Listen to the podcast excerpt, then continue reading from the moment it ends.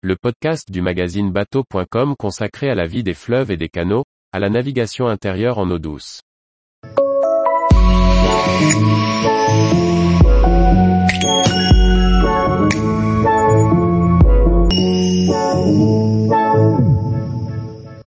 Saint-Jean-de-Lonne, le carrefour de la navigation fluviale en Bourgogne.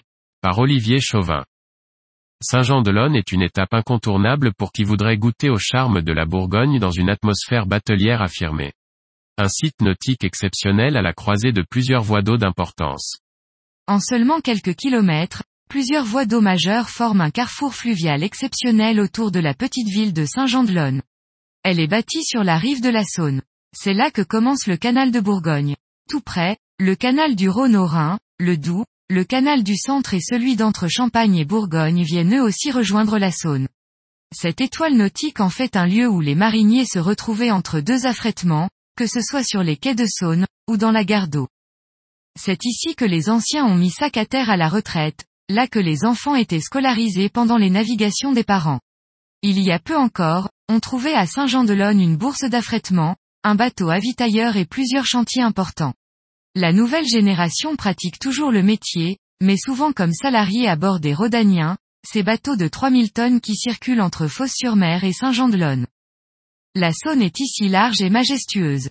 Le biais de Saint-Jean-de-Lonne marque le changement de gabarit. En aval et depuis la Méditerranée, les écluses mesurent 190 par 12 mètres. À l'amont, elles se réduisent au gabarit Fraissinet, soit 40 par 5,10 mètres. Dans cette direction, il suffit de naviguer quelques kilomètres pour goûter une petite Saône qui se fait étroite et sinueuse. Le canal de Bourgogne a beaucoup de charme. Sitôt passé Dijon, il suit la vallée de Louge dans un paysage escarpé et particulièrement plaisant. Vers l'est, c'est le canal du Rhône au Rhin que l'on peut embouquer. En quelques écluses, on passe de la Bourgogne au Jura via Dole et le Doubs. En suivant la Saône vers Laval, on accède au canal du Centre, l'un des chemins d'eau vers la Seine et Paris. Si les quais de Saône ont leur charme, la gare d'eau est emblématique de Saint-Jean-de-Lonne. Ce bassin creusé pour abriter les bateaux des crues de la Saône constitue désormais l'un des plus grands ports de plaisance fluviaux français, avec une capacité de 650 bateaux.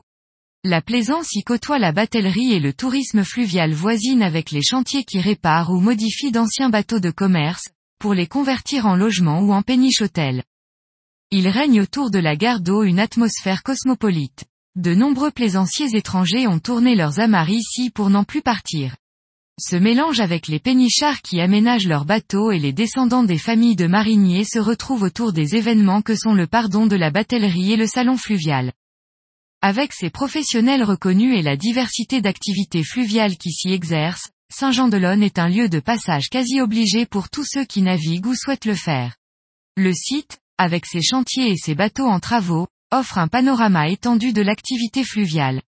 L'offre d'occasion est importante et si vous cherchez à acheter un bateau, il est probable que vous ayez à venir ici pour voir l'un ou l'autre de ceux qui sont amarrés à Saint-Jean-de-Lonne.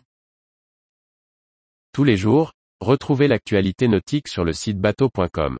Et n'oubliez pas de laisser 5 étoiles sur votre logiciel de podcast.